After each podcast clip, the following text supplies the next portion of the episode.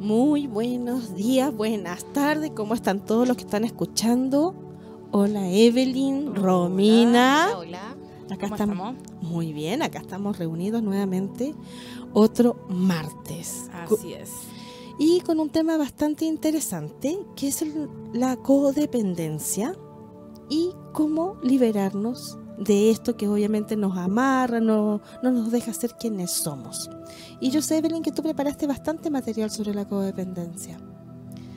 ¿Cómo Así está? es. Bueno, el tema que se propuso es de la codependencia a la libertad.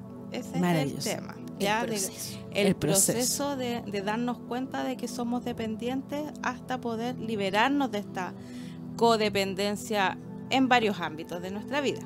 Pero par- para partir vamos a ver qué es la codependencia. Ya, según ahí anduve averiguando algunas cosillas y nos dice que el codependiente asume un rol arquetípico mesiánico que invade todas las áreas de su vida y suele olvidarse de sí mismo o sí misma, ¿ya? Y sus necesidades gradualmente para centrarse en los problemas de otros Wow. es como que se relacione con gente problemática. Ya es como que siempre se está relacionando con gente problemática porque así puede rescatarlos, ¿ya? Y crear un lazo que los una y al preocuparse por otro piensa que no los no lo van a abandonar, no va a ser abandonado o abandonada, ¿ya?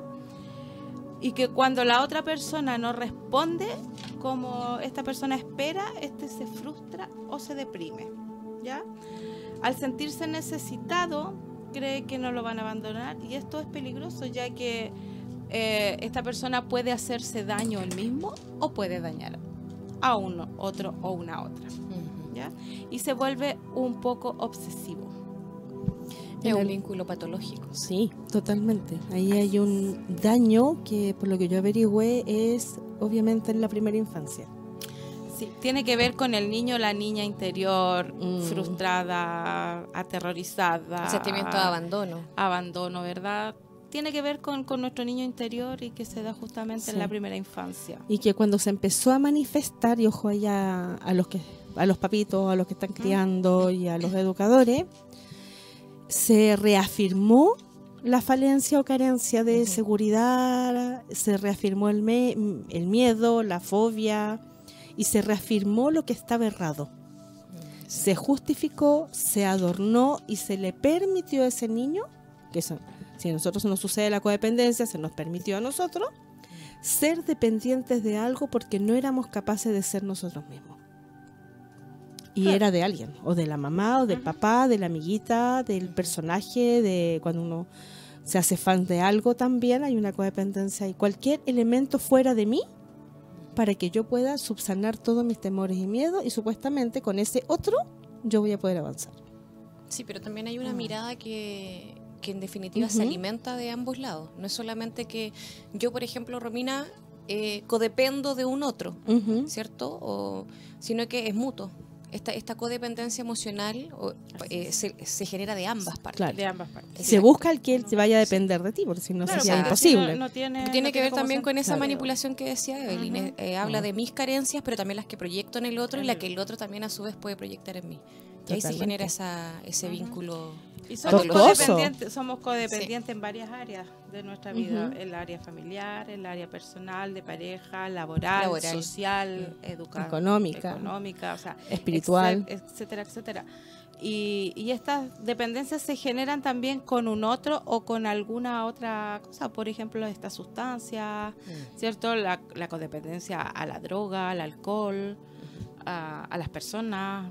Entonces, tiene que ver también Mm. como, como tú bien decías, en esta primera infancia, como si tenemos nuestra seguridad, si nos sentimos protegidos, cómo vemos el mundo en esta infancia.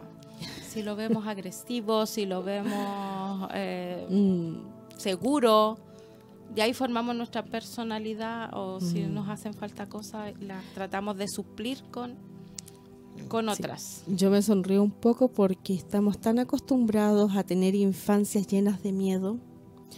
Miedo a la mugre, miedo a los microbios, miedo a la gente, miedo a, a que se sepa un secreto, miedo a que me despidan, sí, que es el miedo que tienen los papás, miedo a la pobreza, miedo a la intransigencia. Son tantos los miedos que una de las eh, de los hechos fundamentales que ocupa nuestra mente es depender de algo porque no puedo avanzar solo. Entonces empiezo a usar a las personas eh, o a las adicciones como mi bastón. Y sin ellos me caigo. Eso es lo que, se, lo que se genera y ese es el vacío tan grande. Que esa es la vía de escape. Sí, y ese vacío está cuando uno pasa de la pubertad, de, perdón, de la niñez a la pubertad y se mantiene hasta la adolescencia. Porque Y ahí empiezo a aumentarlo. estás buscando, eh, sabemos El bastón. que, claro, el bastón y también es cuando nosotros empezamos a reafirmar, nos empezamos a alejar de nuestros padres y en la pubertad o adolescencia, ¿cierto? Que ya nuestros referentes ya no son nuestros padres, son mis pares. Claro. Son mis amigos, mis compañeros, mi pareja, etcétera, etcétera. Entonces, ya desde ahí tenemos que ver si, veni- si venimos con una niñez eh, fuerte, con, con cimientos que sean sólidos, eh, vamos a, y tiene que ver mucho con nuestra autoestima, nuestra autovaloración Mm. también, ¿cierto? Absolutamente. Entonces, Parte de ahí. parte de ahí. Ahora esa valoración, volvemos ahí, es el aplauso cuando, ¿se acuerdan? Nosotros hemos tenido, al menos nosotras tres hemos tenido niños. Y la primera vez que nuestro bebé levantó las manitas, ¿qué hicimos? Lo celebramos. Lo celebramos. Claro. La primer- estímulo. Eso. Mm. Se puso los zapatos, aunque se los pusiera al revés. Se puso los zapatos, los celebramos. El tema es cuando nosotros dejamos de celebrar al otro, perdón, cuando nos dejan de nosotros celebrar cuando estamos creciendo y que se nos olvida celebrar cada día que nosotros tenemos. Y ahí es cuando necesitamos buscar al otro y empiezo a generar unas redes súper tóxicas en donde para reafirmarme dependo hasta del estado anímico de otra persona Exacto. o del aumento o del acceso más libre a algún elemento. Y ahí me siento bien. Pero ahí nunca estuve conmigo mismo. Sí, porque tiene que ver siempre con la evasión, en definitiva, de, de poder enfrentar, porque en definitiva estás metidos en, un, en una dinámica codependiente, ¿cierto? Donde estoy más preocupado del otro que de mí mismo para no verme, Ujú. Para no enfrentar esa falencia, en definitiva. La tapo, Claro. la, trapo, la tapo y, y me Y me centro en el, en el otro. de- del, si la otra persona es feliz, yo soy feliz. Eh, empiezo a ser como el satélite al lado de, de la luna, al lado del otro y que yo dependo del otro. De pues, del movimiento, de cómo, Y de cómo Me vive. olvido, claro. me olvido de quién soy, de, de mis necesidades, de, de lo que me gusta. Cambia totalmente. Generalmente pasa en, la, en las parejas, en la primera etapa, cuando, cuando se forma la pareja. eh, son dos personas distintas que se unen, ¿verdad? Y cuando empieza esta relación, se vuelve una, eh, Mm. van para todos lados juntos, que mi vida es tu vida, la Mm. mía es la tuya. Y, y generalmente, por, por estereotipos también, la mujer tiende a olvidarse un poco de, de sus propias necesidades. La culpa la tiene Disney. y se si centra en, el- en las necesidades del príncipe azul. claro, Claro, que el amor romántico, definitivamente. Claro, lo que nos han Sí. metido en la cabeza erróneamente, Mm. ¿verdad?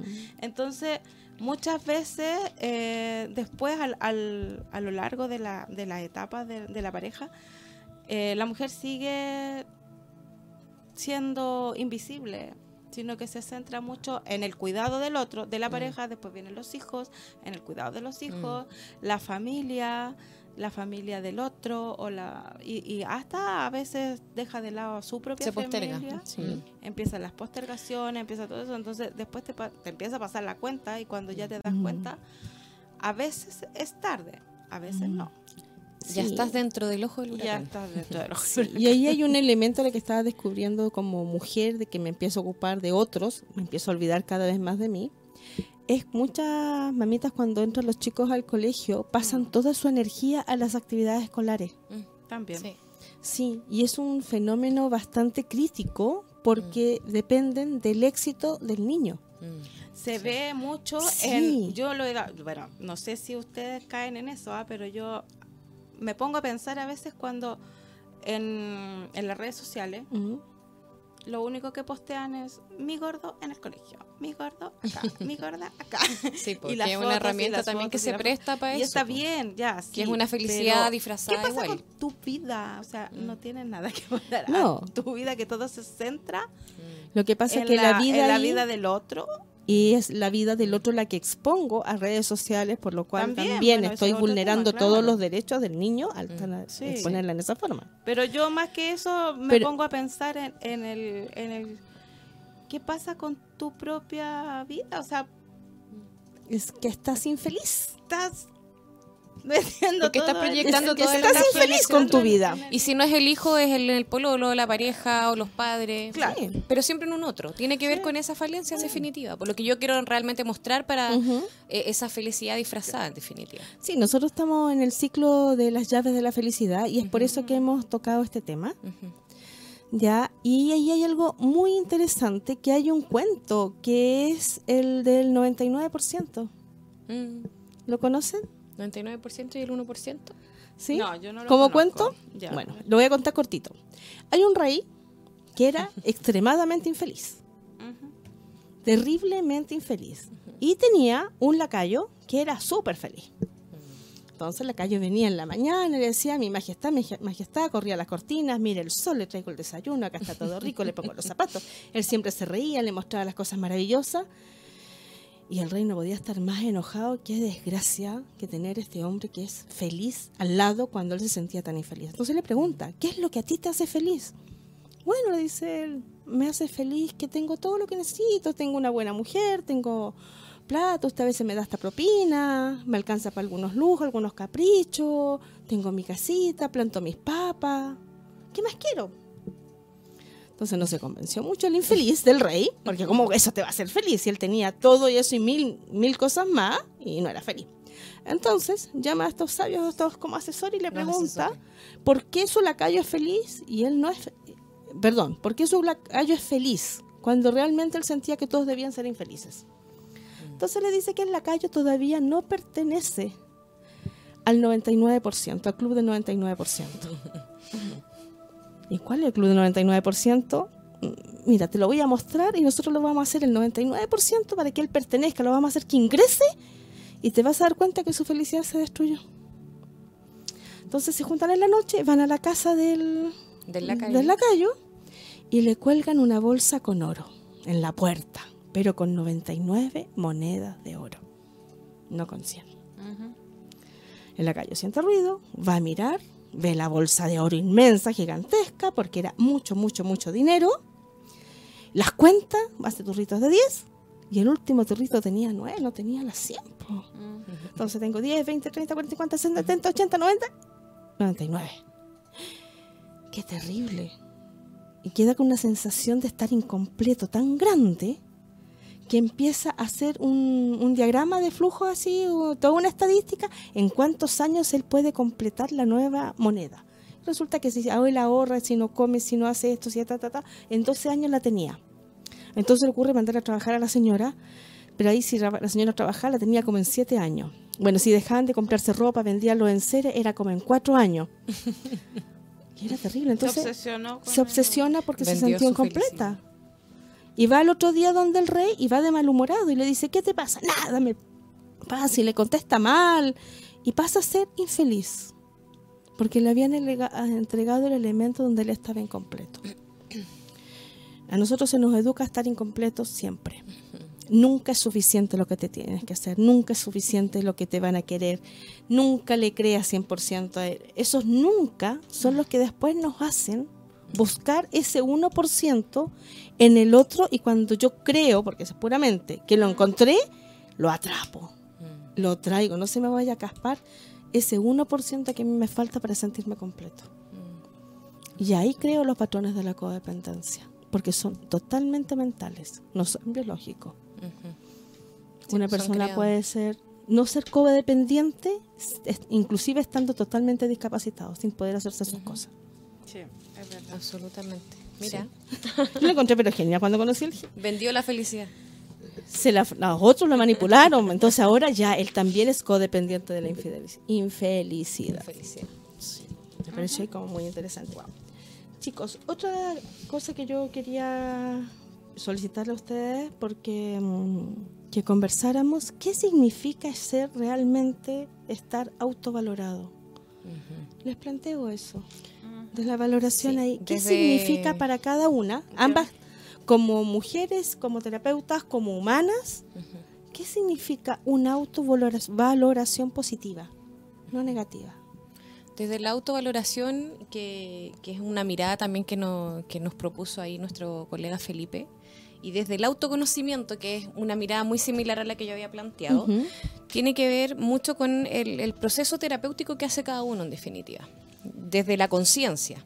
Digamos, eh, cuando me hago cargo también de mis procesos de sanación. ¿Cuáles son las herramientas que tengo para autovalorarme? Como decía Evelyn al inicio, depende mucho de eh, los valores que tengo desde pequeño, ese niño o niña herida, digamos, Ujú. ¿cierto? Que, que se siente incompleto, que se siente inseguro, que necesita constantemente estar siendo valorado o llamando la atención de un otro. Entonces, cuando pasamos a nuestra etapa adulta, eh, o cuando ya tenemos hijos, o cuando ya formamos familia, o tenemos pareja, eh, te vas dando cuenta de las falencias, en definitiva. Ahora, ¿dónde hacemos el quiebre? En cuando nos damos cuenta de esa falencia. Si no nos damos cuenta, vamos a estar eternamente en esta dinámica, en esta bola de nieve, ¿cierto? Y vamos a ser siempre, eh, nos vamos a sentir siempre frustrados, vamos a sentir siempre que estamos incompletos y vamos a estar siempre en una búsqueda que nos va a llevar a, a ninguna parte. Cuando estamos conscientes, cuando hacemos este camino de sanación, eh, cuando buscamos ayuda terapéutica, cuando somos terapeutas y tenemos que estar además constantemente terapiándonos también para poder entregar herramientas desde ahí, viene esta mirada del autoconocimiento que yo lo visualizo un poco eh, desde la psicología transpersonal y siempre con una mirada desde la herramienta astrológica, que para muchos a lo mejor puede ser un poco más, más elevada, un poco menos tangible, eh, pero a mí me hace mucho sentido. Y tiene que ver con ese autoconocimiento de poder eh, visualizar que tú eres un ser único, que tú eres un ser con luz y sombra, que tú eres un ser que tiene eh, la posibilidad absoluta de errar todas las veces que quieras, porque todas las veces que tú quieras también puedes hacer un cambio. Y ese cambio que yo genero en mí es el que finalmente me da las herramientas para poder dar el salto cuántico, de poder dejar atrás estos patrones, de poder dejar atrás eh, esta codependencia emocional. Y bueno, pueden haberte entregado muchos valores cuando pequeño, en el colegio, tu familia, tus, tus pares, pero depende de uno. Yo tengo, afortunadamente tengo una familia eh, maravillosa que me entregó muy lindos valores, pero también se equivocaron mucho y no los condeno por eso. Y en mi entorno en general. A lo mejor no tuve lo- los tremendos profesores de los cuales pude haber aprendido grandes valores, pero sí rescato algunas cosas. El resto del camino lo generé yo. Y ahí, como dice la Vale, ahí yo me celebro, porque me di cuenta, porque fui consciente. Entonces, ¿qué hago? Tomo los valores entregados, pero también genero eh, una especie de balance Ok. de qué es lo que yo necesito para seguir avanzando, de qué es lo que yo necesito quizás para sentirme plena. No Ujú. necesariamente... eh, es, esa, tengo- yo tengo ahí una contradicción con esa palabra sentirme completa. Yo siento que uno nace completo. Naces completa, no necesito un Existes otro. y- completo. existes, ya eres Sí. completo. Entonces no necesito un otro, no necesito cosas materiales para sentirme completo. Eso es, un- es una ilusión que te genera la- la lo social, que te genera El sistema, el sistema, en definitiva. sistema de consumo. Exacto. Entonces, si partimos de ahí, esa autovaloración finalmente va desde, la- desde el autoconocimiento, desde la conciencia, de poder conocer cuáles son mis, mis, eh, mis- mi luz y mi sombra y cómo lo potencio y cómo lo integro. Desde la reflexión, entonces. Desde la reflexión, Tu valoración te absolutamente. va desde la desde el camino de reflexión. sanación, que es duro, que, que implica caerte, que implica equivocarte, que implica tener que pedir perdón, que, y perdonarte, que ya lo hemos Sí. venido viendo en los otros programas, ¿cierto? Ujú. Eh, y ahí está el crecimiento, en definitiva. Bien. ¿Y tú, Evelyn? ya lo dijo todo. ¿Qué más voy a, qué más voy a de la torta, vamos, tú puedes. Que, ah, bueno, aportando un poco, Sí, sumando, ¿Sumando? sumando a esto. Eh, cuando uno empieza este camino de, de desarrollo personal, como el día de colegio que le, que le llamo yo, ¿cierto? Que venimos a aprender acá. Al mirarte, al, al conocer tu historia. ¿cierto? Eh, el entender desde dónde vengo, eh, cómo fue mi infancia, que tiene que ver también con el autoconocimiento y la autoobservación permanente que uno tiene que hacerse, ¿cierto? Pero cuando uno ya está inserta en este camino, cuando ya tiene las herramientas, cuando tiene... Entonces, el empezar a ver cuán valioso soy, qué, qué valor le pongo a, a mi trabajo, a, a mi persona, eh, y, y no escuchar, porque de repente como que te, te- lo que te van diciendo te va quedando, ¿cierto? Y de- desde los tratos, desde la infancia, desde mirar eso, Mm, ¿ya? Y no ponerle una carga, una carga energética negativa. Por ejemplo, si, si sufriste maltrato cuando eres pequeño, eh, porque te dijeron que no eras capaz de, de X cosa, o porque no tenías dedos para el piano, que bla, bla, bla, bla, bla, bla, que se escucha mucho, Sí. ¿cierto? Y en terapia uno lo ve mucho también. las etiquetas. Las etiquetas y todo eso. Entonces, es el cambiar eso, el entender que fue el otro el que te lo dijo y que no tiene que ver contigo. No es tu realidad. Tú la Claro, que le pertenece al otro. Claro, que le pertenece al otro. Entonces es quitarle un poquito esa carga que, que- que nosotros le damos y le, la- la- le damos más, más peso del que en realidad tiene. Ujú. Y es empezar a mirarse desde ahí, empezar con esta autovaloración, aunque sea de cero de nuevo, pero empezar Mm. a valorarte por lo que tú eres, tal cual. Con, con el pelo desordenado, con... no sé, ¿cachai? O sea, soy así y, y ya. Ok. ¿Y es eso? Sí. Yo totalmente de acuerdo con todo lo que dices. Creo que ha quedado muy claro desde dónde me puedo valorar. Yo lo que sí agregaría que para empezar a valorar lo que soy, eh, tengo que empezar a cuidarme, tal cual. Y eso tiene que ver con que me dejo de exponer a situaciones tóxicas. El autocuidado. Tomo Claro. conciencia de aquello que es tóxico en mi vida Mm. me restauro, me doy los tiempos de reparación, Mm. cuido lo que yo digo, lo que yo vivo, porque sencillamente valgo tanto que me considero que si voy de, no sé, a 150 kilómetros por hora en un pasaje chico, obviamente no voy a alcanzar a frenar y me voy a estrellar o voy a dañar a alguien y eso va a tener consecuencias para mí. Claro. Entonces, a todo eso solamente agregaría, vamos trabajando en profundidad el autocuidado, Que va de la mano. Ya, sí, pero como ejercicio, como ejercicio, es decir, si tengo frío, me abrigo. Claro. Si tengo calor, cuando tomo me- agua. Cuando ya me conozco, sé lo que es bueno y lo que no es bueno para mí. Claro, pero antes de eso, yo sé- no, yo ahí lo perdón, pero lo Sí, vería sí, como sí. al revés, lo vería como al revés porque es más difícil. Todo lo que ustedes hablaron lo hablaron, pero precioso. Pero cuando nos encontramos con una persona que es codependiente en Y una relación, que está en la otra vereda, que eh, si es una relación de pareja, y la voy a poner acá al revés, ¿ya?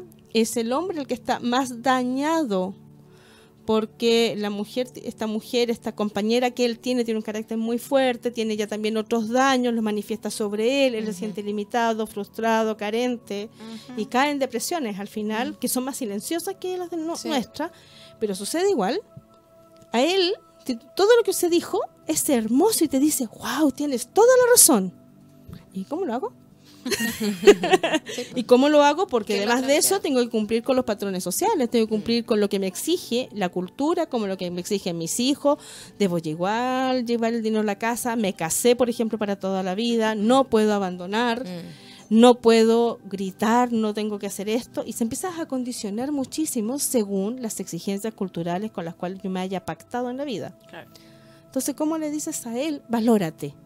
Si él siente que se valora porque tiene buen trabajo, porque tiene una familia constituida y con, con lo que nos dicen nuestros estándares, Mm. mamá, papá en casa, tres hijos en la mesa y los, los platos de comida están llenos, Mm. pero está descuidado igual. Se Él no ha podido poner los límites. Se abandonó. Él sigue recibiendo etiquetas, aunque es adulto, de descalificación y desvaloración. Entonces, yo ahí partiría con estas personas que nos escuchan y que a veces estamos, porque también yo he estado en ese lugar en algún momento, es aprende a abrigarte, aprende a tomar agua cuando tengas sed, aprende a comer lo que tu cuerpo te pide. Si tu cuerpo te pide zanahoria, es porque estás carente a lo mejor de vitamina E, D y de vitamina C, come zanahoria. no te limites con cosas tan simples Mm. porque la mente, que es la loca de la casa, que no tiene idea si es bueno, malo, chico, grande, le da lo mismo, Mm. es lo que le dijeron, entiende que uno puede obtener saciedad a las necesidades sin depender de otro, porque el echarme una zanahoria a la boca, si mi cuerpo me pide zanahoria, puedo hacerlo sin que el otro me la esté sosteniendo, en la mayoría de los casos. O tomar agua si tengo sed. Nosotras mismas, ir al baño. En vez de contener, contener, contener, hasta que la vejiga ya no se nos va a reventar así, nosotros vamos al baño. Pues, y mientras tanto hicimos las cosas en la casa, salimos, conversamos, paseamos, tomamos el metro y ya no damos más. Ahí no hay autocuidado. Mm. Entonces empezar a cambiar ciertos patrones en donde yo empiezo a trabajar hacia mí, porque yo estoy primero, pero desde lo más básico, desde lo más biológico. Sí. Yo daría como, como ese aporte desde ahí. ¿Ya? Había algo elem- elemental que vamos a trabajar acá, que era mm, saber las estadísticas un poquito de cuántas personas son codependientes. A no ver, sé si ahí de lo que está documentado. como codependiente no encontré mayor, Ajá. sino que sí de dependencia. ¿ya? Ya. Y tenemos que el rango etario más dependiente Ajá. son los adultos mayores. ¿ya? Según una encuesta del INE, ya dice que, que el 43,5% eh, es dependiente, que, que son adultos mayores y que están en el, en el mercado laboral informal. Porque, ¿A qué me refiero con eso? Porque siguen dependiendo igual de, de recursos económicos, ¿cierto? Porque son sí. dependientes de un otro y, y en nuestra población sabemos que, que los adultos mayores son los que más necesitan y que no siempre están al cuidado de un otro. ¿Cierto? Tenemos hartos adultos Sí. mayores descuidados o solos, No solo. ¿cierto? Entonces ellos necesitan, son codependientes de- del cuidado de un otro y también de, de los recursos. Ya también encontré ahí que, el, bueno, en el Servicio Nacional del Adulto Mayor, que es el SENAMA, hay, hay programas que, que tenemos acá, el envejecimiento y salud. Ya eh, dice que, bueno, que lo- los adultos mayores están limitados para realizar ciertas actividades y desde ahí nos dice que tenemos un 40% de nuestra población adulto mayor que está enve- envejeciendo. Y también otro, otra parte de nuestra sociedad son los discapacitados. Ya ahí tenemos entre el, 10 el 13 y el, 16 y el 17% de personas con discapacidad que también tienen cierta dependencia, Dependencia. de un otro, Ujú. del sistema, de- del cuidado, etcétera, yo creo que un porcentaje bastante ¿Cierto? alto. Sí, y tenemos un porcentaje de un 8% del total de la población del país que es dependiente. Wow. Todo esto es según estudios de la CACEN. Ya. ¿ya? Eh, Perfecto. Y que, bueno, hay, hay temas que, que tomar en cuenta. Bueno, yo ¿cierto? creo Sobre que todo con que nuestra población está envejeciendo cada vez más porque la tasa de natalidad está bajando, Está bajando. bastante. Mm. Entonces, Hay, ya- hartas Sí. instituciones ahí responsables también, y bueno, y como sociedad igual. Sí, Sí, es un, es un yo creo que con lo que se está entregando sí somos una sociedad Mm. chilena bastante codependiente. Pero además de todo esto que tú mencionas, que yo no conocía los totales, me asombra, Mm. está todas las dependencias a las adicciones. Adicción. Y Claro, eso ese es, es otro tema que es otro también. tema, ¿sí? que tiene Pero- que- y, pero y que todo está- lo que está evaluado desde el lado psiquiátrico también. Es- Lógico, porque ya que no pude de alguna manera eh, obtener ese bastón, en mi bastón ahora son los fármacos, la droga o el alcohol. Claro. Pero bueno, se, toma, también se toma en consideración ahí, hay programas especiales que, que tenemos, eh, este programa que hay, que es municipal, que tiene que ver con lo, que antes era el CONACE, pero ya, Mm. Ya. hace rato que cambió de... Pero mientras lo pensamos o lo buscamos, nos vamos a ir Sí. a una canción. Ah, ¿Ya? Muy bien. Y tenemos acá un aporte musical de Miguel Bosé, con una canción maravillosa que es Libre de Amor. Libre, ya de amores. amores. Libre ya de amores. Así es. Bien. Chan, chan. Eh, ya estamos acá de vuelta. Qué canción más bonita. Aparte que Miguel sí. Bosé no, nos hace recordar Nos inspira, también, nos nos inspira. inspira totalmente. Oye, Evelyn, quiero que ahora nos inspires contándonos un poquito de tu trabajo terapéutico. De mi trabajo terapéutico. Sí. Bueno, Y- yo estoy en el centro Kuan Yin en Puente Alto. Ya ahí estoy haciendo terapias de biomagnetismo, Reiki, reflexología, pero mayormente biomagnetismo. Ahí estoy dos días a la semana. Eh, también hago coach ya de desarrollo personal. Y eh, bueno, también estoy haciendo talleres eh, de empoderamiento femenino, ¿ya? Bien. Eh, desde el feminismo. ¿Ahí en el Ahí mismo centro o en el...? No, ahí eh, esos talleres los estoy haciendo en Santo Domingo 1828, en la, en la sede del Partido por la Democracia, en la Perfecto. biblioteca feminista María Antonieta Sá, que tenemos ahí una biblioteca feminista y estamos con estos talleres para lideresas de la región metropolitana, estamos empezando ahí. Así que ahí empoderando mujeres y, y bien tenemos harto, harto texto, hartas cosas interesantes ahí que, que poder aportar. Estoy como en eso en este momento, así que Ah, ahí bueno. ojalá que- Oye, que, nos puedan acompañar. tu teléfono. Mi teléfono es Sí. el más 569-733-12290. Ahí me pueden encontrar, pedir las horas y, y todo lo que quieran o participar de estos talleres abiertos para mujeres lideresas. Súper, maravilloso. Creo que hace mucha falta estos talleres y ojalá se estén multiplicando también en otras comunidades, en juntas de vecinos, en distintas regiones y no solamente se esté concentrando acá. La Así idea que ahí- es expandirnos a Las cosas a buenas no importa de, qué color vienen porque son buenas, ni Por de dónde vienen. Y eso son las que, tienen que seguir creciendo. Yo quisiera leer un texto que mandó Felipe, ya que hoy un besito porque no pudo estar con nosotros, Sí. está ahí en sus trámites personales.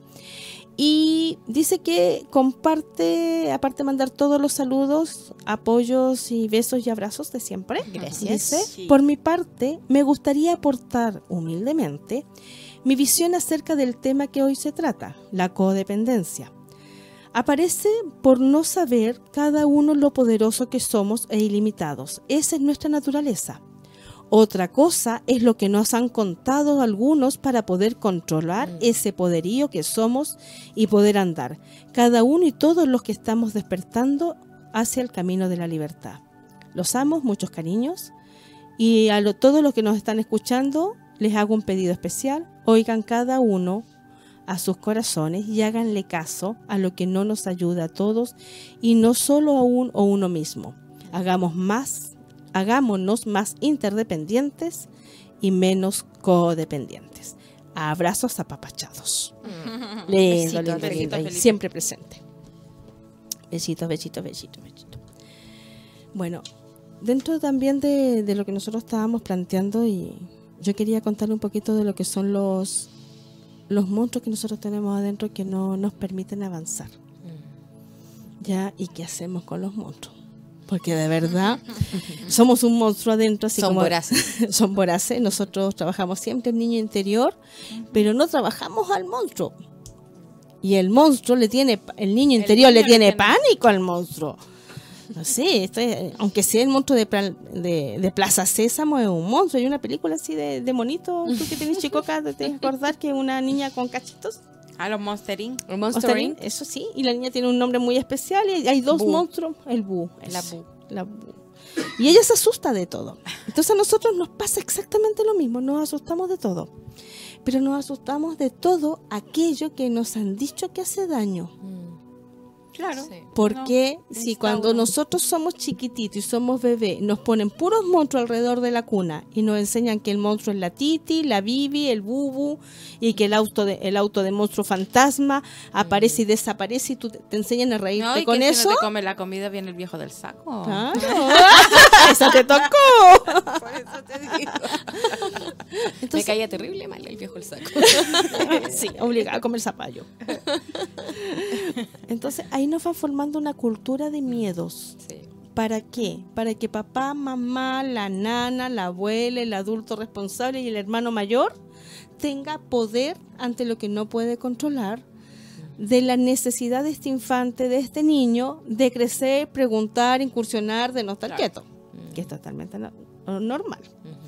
En el caso de nosotros, que ya nacimos hace unas 3, 4 décadas, nos encontramos con que era mucho más represivo el sistema y que nuestros padres no tenían ningún tratamiento psicoterapéutico por lo general, porque ir al, a la terapia, bueno, holística era ya estar rayado, ya, ya desubicado. No, la, ya- era no la, cha- existía. la chancleta, la Claro. correa, el... Sí, anda- todo era la zulma, por decirlo así. Y si es que psicólogo. Y si es es que no había claro. recursos tampoco. No, aparte que no había recurso, ir al psicólogo era de locos. Exacto. Mm. Claro, la creencia. Ya, y ser loco era la descalificación más grande. Ujú. Hoy en día nosotros entre talla y talla nos encontramos fantásticos de ser las locas Por o locos del mundo. Por supuesto. Pero nuestros padres no crecieron con eso. Entonces yo hice una lista de todas las cosas que a ellos eh, nos enseñaron a tener miedo. Y las vamos a ir Y relacionando. se transformaron en los monstruos después. Sí, en que nosotros cuando no estábamos al lado de ese miedo teníamos más alimento a ese monstruo que va creciendo. Hay varias terapias ahí del Mm. monstruo. Ya, a ver, dale. Entonces, por ejemplo, nos enseñaron que la gente era mala, agarofobia. Nos enseñaron que no salir de uno era malo, claustrofobia. Nos enseñaron que hablar era malo, porque había que estar callados. Ah, claro. Entonces, glosofobia. Nos enseñaron medios específicos como la soledad, la muerte y los cambios. Estar solo es malo, cambiar es pésimo, ¿ya? Y morirse ya es fatal, porque tenés que rendir cuenta, como si pudiéramos evitarlo. ¿Ya?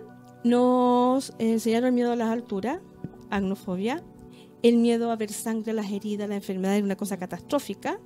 Nos enseñaron tener em, miedo a todo lo que fuera filudo, cuchillos, vidrios, cortantes, Ujú. ya, eso se llama bebofobia. Nos enseñaron a que los contagios era malo, pésimo, entonces casi toda persona tenía alguna erupción en la piel, se le veía feíto, aunque fuera una espinilla quinceañera, era contagiosa y mortal. Nos enseñaron el miedo a volar, nos enseñaron la aerofobia, el miedo a la oscuridad, la nictofobia, todos los miedos zoológicos. Arañas, serpientes, ratones, perros bravos, gatos con pelo. Todo. Gatos con pelo. Sí, porque los pelos son mortales, ¿ya? Con pelos y con, y con uñas muy filudas. Claro. Bueno, los miedos a, lo- a las bacterias, a las enfermedades. Hoy en día nosotros se lo llevamos con el miedo al cáncer. Mm. Nos enseñaron a tener miedo del miedo que teníamos. Wow. Y eso ya, ya, ya era como Miedo mucho. del miedo. Miedo del miedo. Miedo a la muerte, que es la Mm. tanatofobia. Eh, miedo, miedo a las cosas y a las líneas y todo junto, que era desorden, que son las figuras geométricas. Mm, sí. Es decir, miedo a la perfección, Ya. porque va a dejar que el otro es imperfecto. Mm. Eh, miedo a los entierros, no puedo enterrarme. Debe- jugar en arena y enterrarse también era peligroso. Y nos fueron llenando de tal manera de bloqueos mentales, porque no existe ninguno, porque ninguna de esas situaciones realmente es real, si todo debe tener precaución, cuidado, Mm. etcétera. Que si tengo miedo a la altura, ¿para qué voy a escalar en liderazgo? Mm. Es altura. Mi mente Mm. asocia. Sí. Si le tengo miedo a los animales, uno, dos, diez, no importa, le tengo miedo a toda la pureza y lo esencial del ser humano y a la inocencia. Si tengo miedo, por ejemplo, al habla, ¿cómo cuento lo que digo? ¿Cómo me Claro. expreso? ¿Cómo me expreso? Si tengo miedo a la nectofobia, que es la oscuridad, Ay, sí. ¿cómo saco lo mío? ¿Y cómo ando en zonas ¿Cómo enfrento oscuras? mi oscuridad? Entonces, Sí, ¿cómo ando? eso, pues yo sé, Sí. miedo a la oscuridad, sí, que ya veía que me van a agarrar por atrás. a salir arrancando.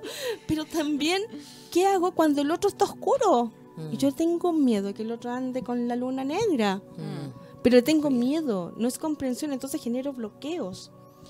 Eh, miedo al pánico, y ese ya era el colmo, pero claro, si uno no podía tener miedo porque era mala educación, pues, ¿cómo vas a andar gritando? Mm. ¿Cómo vas a estar molestando con tus pesadillas? Bueno, en base a ese concepto, que en el fondo es casi imposible no tener alguno, nuestra sociedad nos hizo codependientes. Mm. Viste, había una ganancia secundaria. que era el control. El control, la manipulación. Claro. Mm, ¿sí? Absolutamente. Entonces, de- de- desde ahí.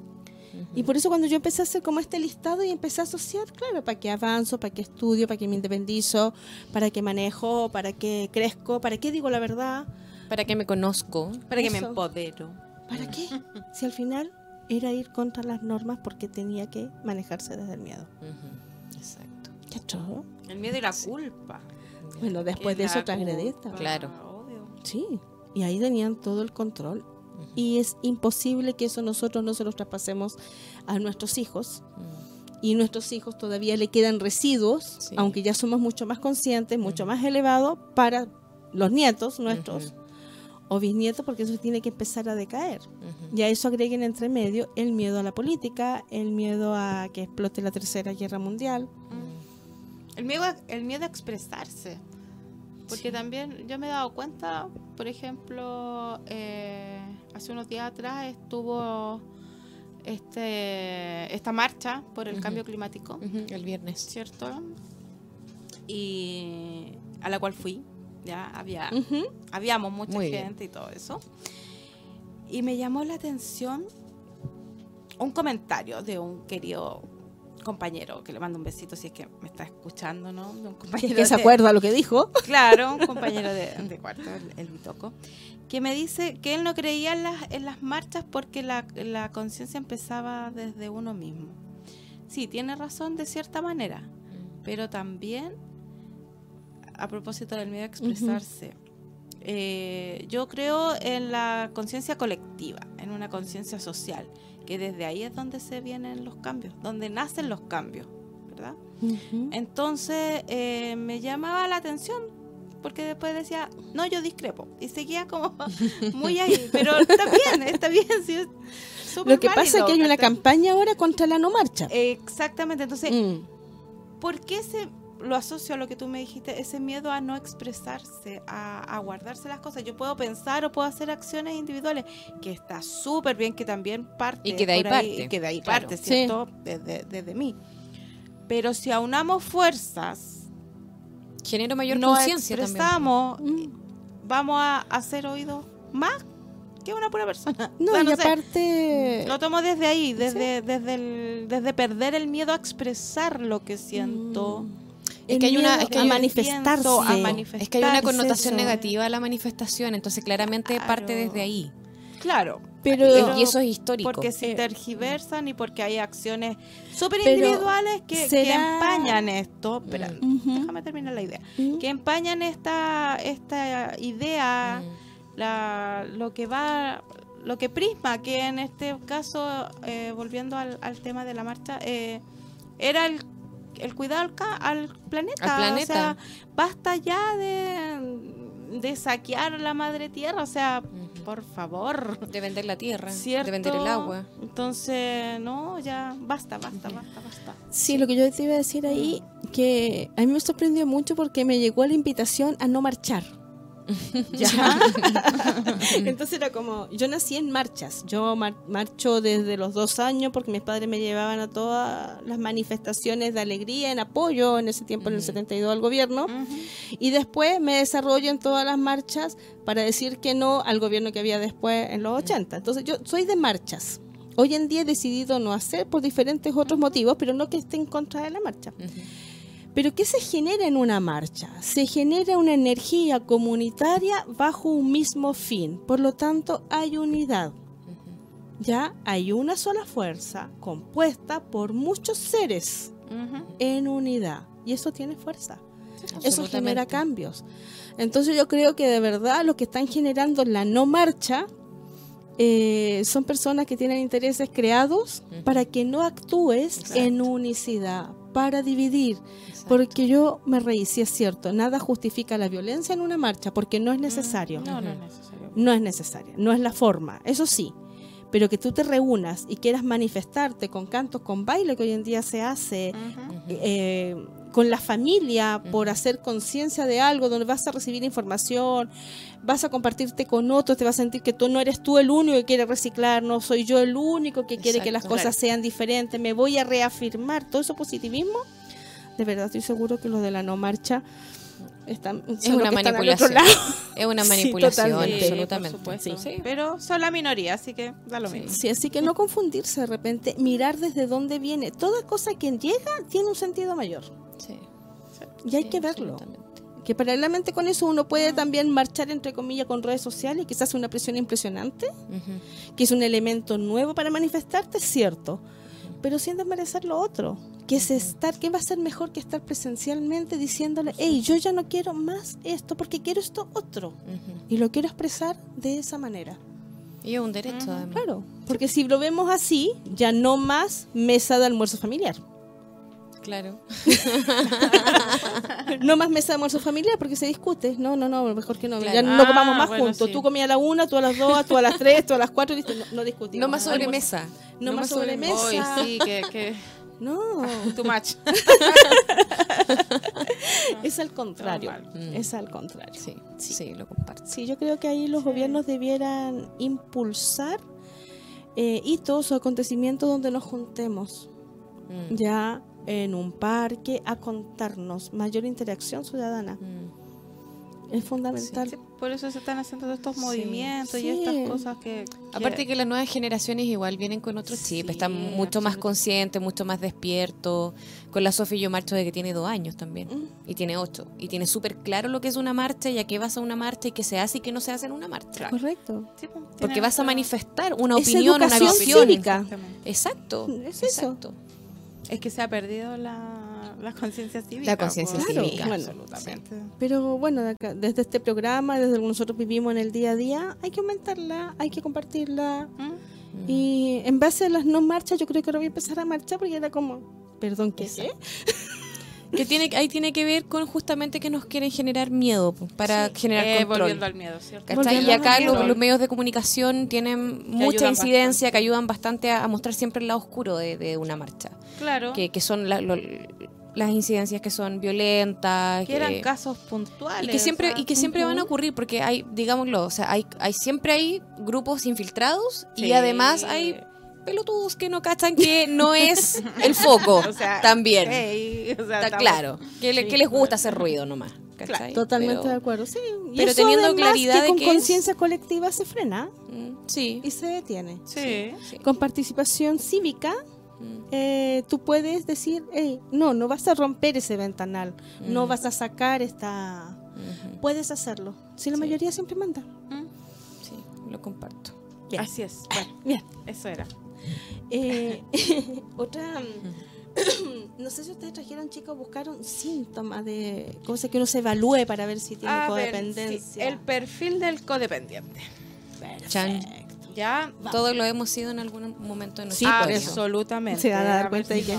Ya, Yo voy a ir picando Primero. los que dices tú para el que no... Centrarse completamente en la vida del otro. Mm. O sea, no tiene vida propia, ¿ya? Se hace responsable del otro. Toma como una responsabilidad lo que le pasa.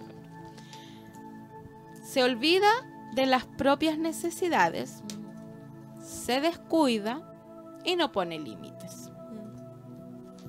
No se valora. No es feliz si la otra persona no lo es. Se siente injustamente tratado o tratada.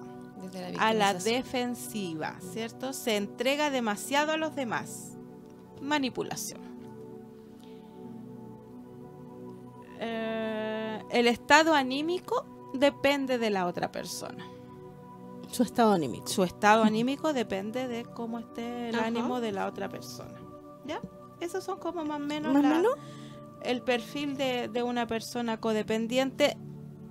Esto habla un poco más de lo que es la, co- la dependencia emocional, más que nada, ¿verdad? Sí. Sí. Porque también tenemos la, Codependencia- las codependencias de alcohol y, con- y droga. y droga, que empiezan Y otras con- patologías sí. clínicas que también están Otras consideradas adicciones. como, como Dependencia codependencia. al Instagram. también. Dependencia a este aparatito que yo creo que es A una todo lo tecnológico. Sí, eso es horrible, Sí. horrible. No ¿sabes dejar qué? ahí en una parte así como especial. Yo creo que debiéramos hablar la codependencia a las redes, si lo dejamos. a, la, a las Sí, sí, No, De, de se ahí está especialmente a eso. A las tecnologías. Cuéntame, ¿tú tienes alguna otra Sí, característica? estaba, estuve yo también leyendo con respecto a esto y sumándome a lo que dice Evelyn, también existe una codependencia eh, para familiares, porque pueden ser padres, hermanos, tíos, familiares, de, de la de familia. personas que tengan ciertos diagnósticos. Por ejemplo, la esclerosis múltiple, el Alzheimer, eh, algunas, algunos trastornos de la alimentación como la bulimia, la anorexia, eh, y otros trastornos que en definitiva van generando un ambiente familiar o de los cuidadores de esta persona que tiene el diagnóstico, eh, que finalmente generan una codependencia de la enfermedad y del ser que está con ese diagnóstico. Claro. Y se genera esta, esta ambivalencia, ¿no? Que dejo de ser un cuidador o un apoyo para esta persona enferma y me alimento de la enfermedad. Desde la victimización, desde el sometimiento, Claro. Que Soy eran los puntos útil que tú a mencionabas. través de. Sí, sí, sí. Soy útil a través Ah, de esta eh, enfermedad. exactamente. Que era lo que tú mencionabas recién. Claro. Fraccionado, se aúna todo en, en estos familiares de ciertos diagnósticos clínicos. Perfecto. Así como él dice, yo soy, ahora que vencí el cáncer, Exacto. soy. Exacto. ¿Ya? Y ese es un concepto porque antes pertenecía al 99% donde algo me faltaba. Algo te faltaba. Pero eh, ojalá que no sea que me falte el cáncer. Claro. O sea, que me falte ¿Qué que mi cuerpo se mutile o le pase algo, sufrir una pérdida, para Ah, agradecer sí. que yo sí estaba completo. Y, la codependencia a los, a, la química, a los químicos farmacéuticos. A la farmacéutica de también. esos botiquines eternos en La nuestros hogares. pastillita para dormir. La pastillita para dormir. Eh, no sé, te puedo poner El casos de pacientes que tienen ciertos diagnósticos clínicos Mm. muy sencillos y muy cotidianos hoy día, como la diabetes, por ejemplo, o la hipertensión. Pero tengo un sinfín de pastillas en Claro. mi botiquín, que esto es para esto, esto es para dormir, Claro. esto es por el estómago, esto es para esto otro, Y esta por si acaso. y esta por si acaso, ¿cachai? Entonces, esa codependencia de los químicos es terrible. O sea, es, no puede existir, me duele la cabeza, oye, toma agua. Y es muy Cómete una linda. fruta, es tómate una pastilla. Yo le digo Claro. muy linda porque es muy tierna, porque yo mi dependencia a los fármacos te la comparto. Esta pastillita te sirve. Te sirve. Esta es buenísima para eso. Si a mí me la dieron, mira cómo me funciona, sí. tómatela tú. Exacto. Sí, pues uno ¿Ya? cae en eso. Sí, todos. Sí, po. todos. Sí. Sí. Yo vi la vi los síntomas de la codependencia de forma un poco más, más simple, más directa y estamos todos codependientes. En alguna u otra forma. si no es de una, es de otra. Sí. Pero viéndolo desde que habían trastornos que tú también mencionaste ahí, como la esclerosis múltiple, la Mm. rigidez, Mm. ya hay uno que es muy fuerte y muy famoso hoy en día, ya que es la fibromialgia. Mm. Sí. Y todo trastorno inmunológico. Mm. fibromialgia, trastornos inmunológicos, lupus, Mm. eh, alergias, asmas, ¿Quién no tienen que ver que, que quien no es alérgico. Por eso digo, va a abarcar a todo, ya, que a quien no le duele algo y no tendría por qué dolerte y te duele, por decirlo así, o no te ha dolido en algún momento, ya. Tiene que ver con ciertos síntomas, es decir, que como que tienes la base para definirte como codependiente. Como codependiente. A ver, me preocupo en forma exagerada de los demás y Mm. caigo en el servicialismo. Mm. ¿Ya? Que habían nombrado ambas. Temor a ser juzgado. Me hacen una crítica y me desarmo. Sí. No lo aguanto. Es Sí. como, "Ugh", me ahogo. Eh, estar en continuas depresiones o situaciones de tristeza, sentirte frustrado, tener incapacidad de desarrollo sexual en la intimidad, decir, no funciono, no siento el orgasmo o no logro penetrar o no logro manejar yo la relación como quiero. Mantener relaciones tóxicas o estar en relaciones tóxicas, estar en situaciones tóxicas laborales o familiares y no ser capaz de salir de ahí Sí. eh, ser catastrófico. Siempre te pasa algo. Siempre está acontecido con algo. El. ¿Ya? El que anda con la nube negra encima. Conozco varios. Eso. Conozco varios. ¿Ya? y eh, diferentes manifestaciones de baja autoestima o de Mm. apariencia en donde yo no me quiero. Mm. ¿Por qué razón? Porque dentro de todo la loca de la casa igual no es tan mala onda, lo evidencia y quiere que, que lo vean. Mm. Quieren que ellos vean que yo estoy Llamar la atención, Entonces ando con con un agujero adicional, ando desarreglado o desarreglada o no sé, tengo ya no me interesa mi apariencia en algún momento. El descuido, pues llega el, El descuido total para que alguien me rescate, entonces poder caer. Entonces yo te alimento tu necesidad de cuidarme y me hago más dependiente de ti para que tú me salves. ¿Ya? Así que yo creo que no sé si alguien se salvó de todo lo que dije. Creo que a Todos todos en algún momento de la historia hemos pasado Hemos por nombraste. Al- alguna, sí. Me hago cargo. me hago cargo, Me hago y cargo. resuelvo. Y resuelvo. Romy, cuéntanos ahora tú de tus terapias. ¿Cómo estáis manejando desde la terapia? ¿Qué podrías convocar de lo que hemos Sí. hablado? Eh, bueno, desde las terapias que realizo, siempre la mirada de la psicología transpersonal, eh, con una herramienta súper, súper eh, poderosa que es la carta astral, pero también desde el coach de, de terapia transpersonal, donde se integran todas las otras terapias, Reiki, reflexología, eh, medicina ancestral, entre otras. Y bueno, atendiendo siempre en Ñuñoa. eh, estamos dejando ahí el espacio en Ehuen, pero por ahora atendiendo domicilio, atendiendo eh, en mi casa por ahora, buscando nuevos lugares ahí con Ehuen. Eh, mi teléfono, más 569-6632-1806. Eh, pueden agendar a través del WhatsApp y también a través de la fanpage en Facebook e en Instagram, satnamterapias.cosmética. Genial. Maravilloso. Y después de tener esa información, nos vamos a ir nuevamente a una pausa comercial, Súper. pero acompañada de una canción. Entonces era Jajash, te dejo en libertad. Te dejo en libertad. Do- Y ya estamos de vuelta acá. Y yo quiero tomarme un poquito el, el micrófono así, porque les quiero contar mi parte terapéutica de cómo se trabaja bajo mi visión, un área de esas, eh, en donde trabajamos para la codependencia. Ya.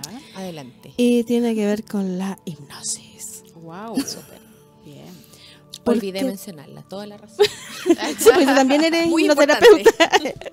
es fundamental porque si lo vemos como lo estábamos describiendo y nos fuimos llenando de miedo desde, desde chiquitos, Hay que ir al punto. hay que ir al punto, eso bueno, sería una regresión, o hay que entregarle al inconsciente una realidad diferente.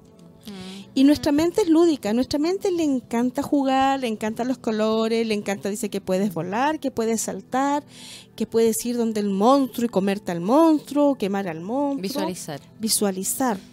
Y cuando tú estás en estados de conciencia alterados, que es lo que te hace la hipnosis para poder separarte del consciente, como que uno la, la fragmenta, fragmentamos la mente en ese momento, entonces no nos puede decir que no, porque la mente inconsciente no sabe si es bueno ni malo, no sabe ni reflexionar, no hace nada, solamente dice bueno ya, bueno ya, bueno ya.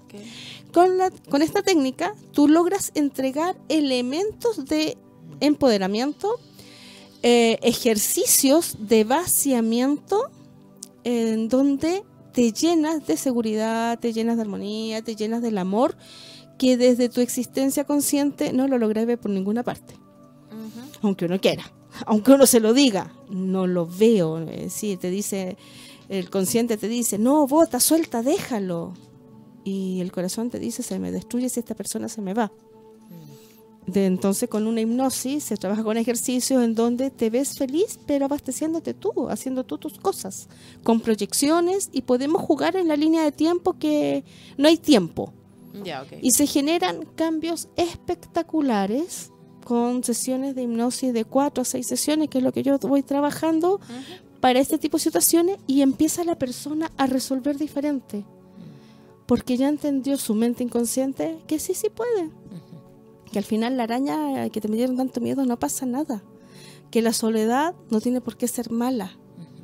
Que es un aprendizaje solamente para que brilles más, que es la edad del sol. Y empezamos a destruir desde ahí todo esto que nos enseñaron desde que llegamos a la guatita de la mamá y que decía con un dedo apuntador, no puedes, no puedes, da miedo. Y si lo haces, después te castigan. Y vas a arrastrar a toda la familia en el pecado y en el karma y bla, bla, bla, y todas estas cosas raras. Entonces yo sí sugiero trabajar con técnicas de hipnosis reparativa y de proyección, que es diferente a la regresión y en algunos casos sí puede ser que también sirva, que sea bueno. Claro. Pero acá es proyectate distinto, para que no sea importante lo que has vivido hasta ahora. ¿Cómo cambiar el chip? Totalmente. Tiene que ver con, definitivamente con descrear y crear.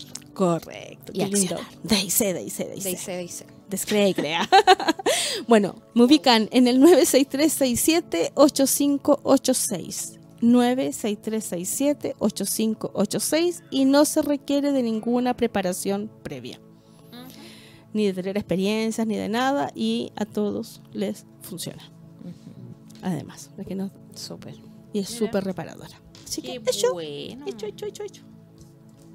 Ya. Entretenido, ya. ¿Qué nos tiene Entretenido. preparado, señorita Valentina? Ah, Entonces, ¿Qué más? según todo lo que hemos ahí estado hablando, yo creo que ya debiéramos empezar como a, mm, en la parte terapéutica, porque dentro de las cosas que han escrito, yo estaba mirando, dice, bueno, pero ¿cómo lo hago?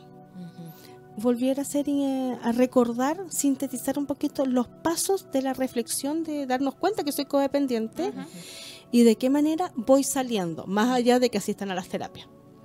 Mm. Entonces ahí, ¿quién quiere partir? Como ir reformando ahí que nos damos cuenta. Bueno, parto yo, no hay problema. Dedocracia.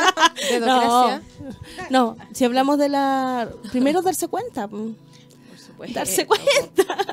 O sea, parte, yo creo Cacha que, que... por el darse claro, cuenta. Darse ¿cierto? cuenta que estás en el 99% por algo. Mm. Que estás incompleto.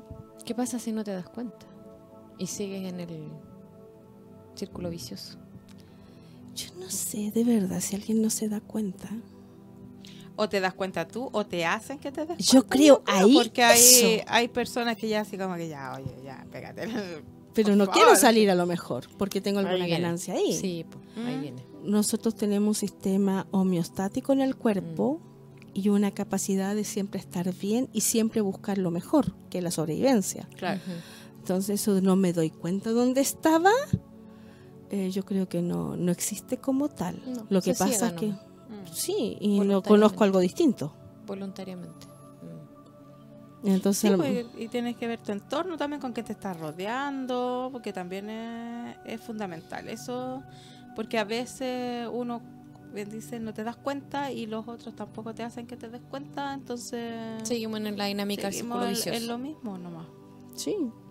Ahora, entonces mejor pregunté, la pregunta sería, ¿qué hago? A ver, ¿cómo me doy cuenta que soy feliz? Yo creo que va por ahí como trabajar un poquito lo que es el desapego. Ya Mm. una vez que ya yo tomo conciencia de que algo pasa, que estoy dependiendo mucho de, de algo o Ujú. de alguien, y empezar a practicar el desapego. Ya el, el que no, no me pertenece, no es mío, no... El, como decía por ahí una, una técnica que hay de una niña que se llama Melody, Melody, Melody Bitter, que ella decía una técnica súper fácil y que de repente, ¿qué, ¿pero qué tiene que ver esto? Ella se hacía una pregunta, ¿quién es el propietario? O sea, ¿para qué me preocupo si no es mío? Tuyo. No es mi tema. No me tiene por qué importar. Más allá de lo que debería ser, ¿cierto? Por ahí están los límites y todo eso. No darle mayor Pero, energía. exactamente, pero también tiene que ver con el libre albedrío que tenemos nosotros y- y dejar ser al otro. Como la canción que, que nos fuimos delante del Te dejo en libertad. Mm, Eh, le pasa mucho a las mamás. Por ejemplo, Mm. se ve mucho que las mamás son muy sobreprotectoras de los hijos. ¿Cierto? Y que siempre quieren estar ahí pendientes de dónde estás, qué estás haciendo, qué quieres vas a llegar. Y que Desde el bla, miedo y bla, el bla, bla, bla, bla. ¿Cierto? Desde el Mm. miedo. Pero de repente llega un momento en que uno tiene que practicar el desapego con los hijos. Mm. ¿Ya? Bueno, tú tienes hijos más grandes también, Sí. ¿entiendes? Bueno, la tuya más chiquitita. Me La mía, todavía. yo ahora practiqué el desapego con la mía mm, y es un proceso que al principio te puede costar un poco, pero después te sientes tan libre tú y, y sabes que la otra persona también es tan libre mm. que, que fantástico. Porque ahí uno se, se siente feliz por el otro y por uno mismo también. Porque, a ver, a mí me pasó que, bueno, mi hija se fue a estudiar a, a Valparaíso y ella vive sola allá en una pensión de, de estudiante y todo eso, pero tuvimos que practicar ese desapego casi forzosamente. Así como, ya, y voló, voló el pajarito, ¿cierto? pero a mí me hace tan feliz verla eh, tan independiente, tan grande, tan, bueno, Mm. grande. Ah, pero está, está, Grande. Está en proceso, grande. pues, Está grande. ella está Asúmelo, está grande. Sí, está grande, obvio, así lo asumo. Pero me hace feliz, me hace feliz por ella, porque está cumpliendo su sueño, porque sé que, que todo lo que yo ya le entregué eh, estuvo bien, de cierta manera, Le ¿cierto? diste la herramienta. Le di la herramienta para que pudiera volar sola. Y lo está Mm. haciendo, entonces, y yo también soy libre. Ya estás volando. Se reencontró. Me reencontré conmigo Sí. misma, ya no tengo más dependencia ni nada. Me di cuenta que nada me, me- me ataba, que yo podía volar sola. Entonces, estoy como en ese reencontrarse nuevamente, de, de salir de esa codependencia y ser libre y ser feliz. Sí, yo ahí te, te reconozco, Evelyn.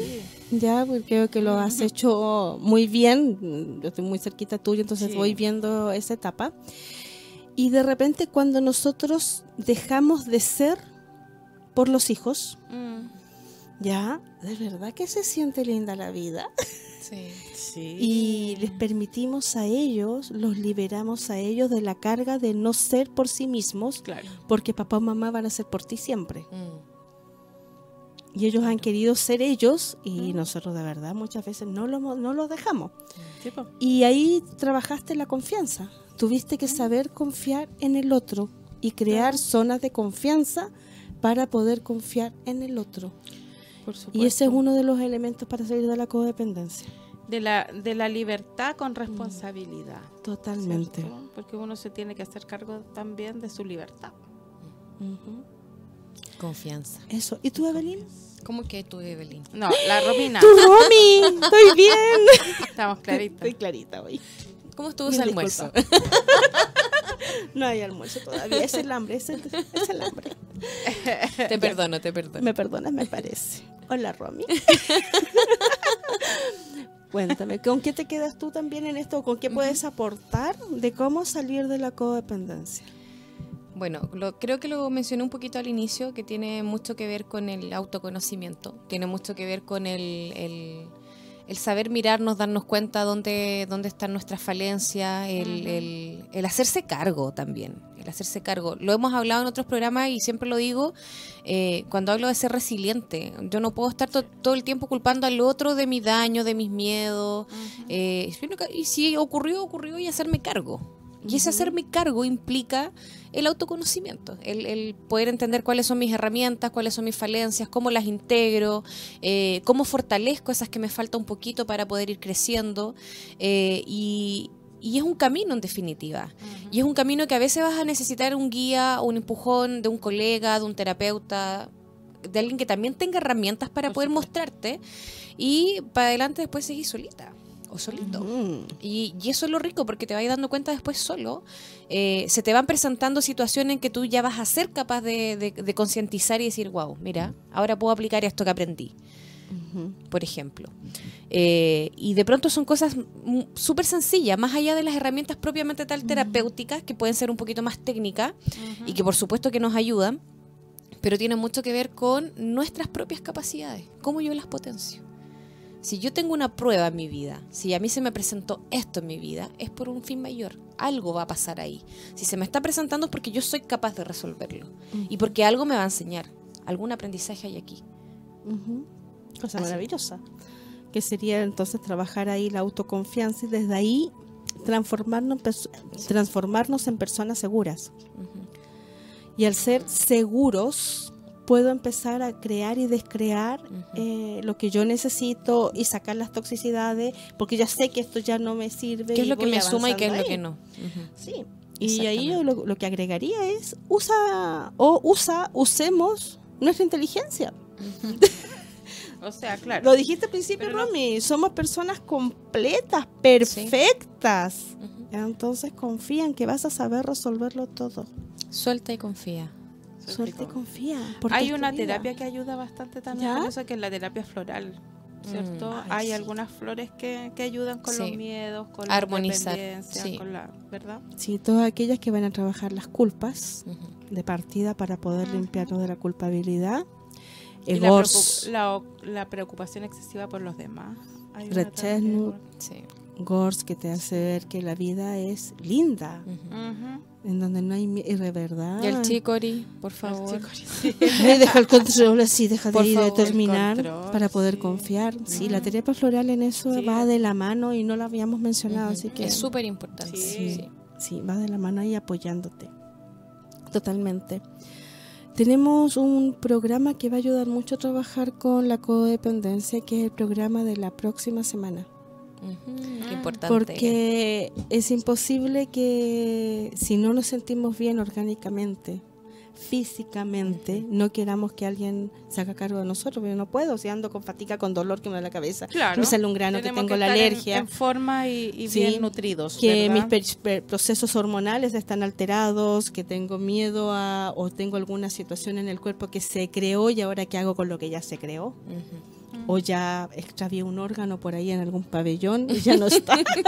Alguien ha visto ahí mi, mi vesícula, por ejemplo, no sé, alguna zona así. Mm. Tiene que ver con la felicidad. Ujú. Sentirnos bien en el cuerpo tiene que ver con la felicidad. Y acá hay un tema que, que preparamos para el próximo programa, que es cómo mi alimentación me genera felicidad. Que no, es no tiene que ver con comer sano. No, No. es como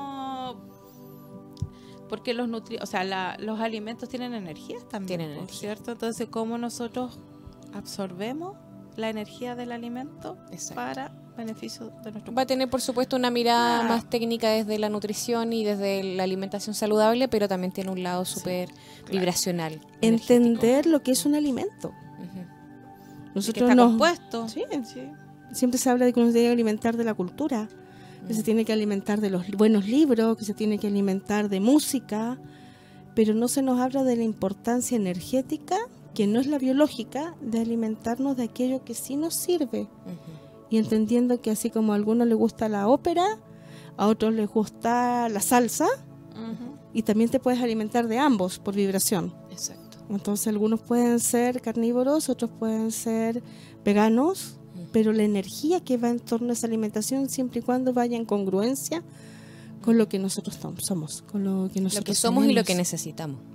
Sí, totalmente. Interesante el tema, Sí, chicas. así que por ese lado vamos a estar colaborando más con la felicidad Ujú. y de verdad sintiéndote bien, uno físicamente bien, tengo más fuerza. Si estoy debilitado, estoy con trastorno, con dolores, es muy difícil que me pueda mover y mi mente va a generar todo aquello para permanecer dentro de la codependencia porque es lo que conoce. No Exacto. conoce la libertad. Le encanta cuando la conozca. No la van a querer soltar. No. Pero no la conoce, entonces ¿cómo va a quererla? Si todo lo desconocido se nos dijo siempre que los cambios eran malos. Sí. Que el evolucionar mucho también era malo. Mm. Si desde ahí vienen todos estos patrones medio raros, están los monos animados. Exacto. Por eso Pero bueno. el sistema. Eso es lo que nos va sucediendo. Bueno, los invitamos a todos a escribirnos a Viaje Infinito. Nos pueden ubicar ahí por redes sociales. Estamos en Instagram, en Facebook. Facebook. Eh, tenemos nuestra página, nuestro canal también ahí en YouTube. Los, Ujú. Todos los programas siempre nos preguntan dónde lo escucho. Nos buscan Viaje Infinito, buscan el tema o ponen la fecha la o se van directamente a Radio Hoy de YouTube. También van a encontrar ahí porque Todos el los equipo de acá de Radio Hoy siempre atentos ahí poner los programas Sí. en línea y porque son documentos que es importante de repente repasar, compartir y compartirlo en familia, porque si yo lo tengo, la información y quiero que en mi hogar el otro también la tenga, la escuche, entonces está la posibilidad. Siempre los programas se pueden compartir y repetir. Así que la invitación está a A que eso. nos sigan ahí. Nos sigan, los estén escuchando permanentemente y desearles- Agradecemos todos los comentarios y las preguntas también. Sí, tratamos de recoger todo y si algo se nos quedó, bueno, mil Escríbanos ahí. disculpas, pero vuélvanos a escribir. Porque tratamos de poner todo ahí, vaciarlo acá con, con mucho cariño. ¿Ya? Y nos vemos el próximo martes. Nos vemos entonces el próximo vemos. martes y nos vamos con un temita. Sí, un temita maravilloso que es de GIT. Ah. Me encanta, caída de carnet. No se notó. Me encanta, me encanta. Me encanta, me encanta, me encanta. Conchete, vamos a la calle, es un lugar. Es Es su lugar. Es su lugar. digamos.